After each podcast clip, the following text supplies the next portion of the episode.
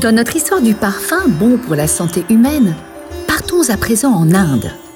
Dès ses origines, la médecine védique traditionnelle est dominée par le vent, force cosmique considérée comme l'âme du monde que l'on retrouve d'ailleurs dans le yoga à travers la respiration. À la pratique du souffle sont associés les parfums qui en sont comme la composante céleste. La thérapeutique se fonde alors sur des incantations et des pratiques magiques où se mêlent mille odeurs, plantes, fleurs et leurs parfums, choisis pour leur couleur, leur forme et leur odeur, et dont les qualités thérapeutiques ont peu à peu été découvertes et rassemblées dans un système cohérent transmis par l'Ayurveda ou encore appelé la médecine ayurvédique. Ces mêmes éléments se retrouvent dans les rituels et la cosmétique. Ils sont utilisés sous forme d'onguents, de pâte à mâcher, d'huile et de fumigation d'encens.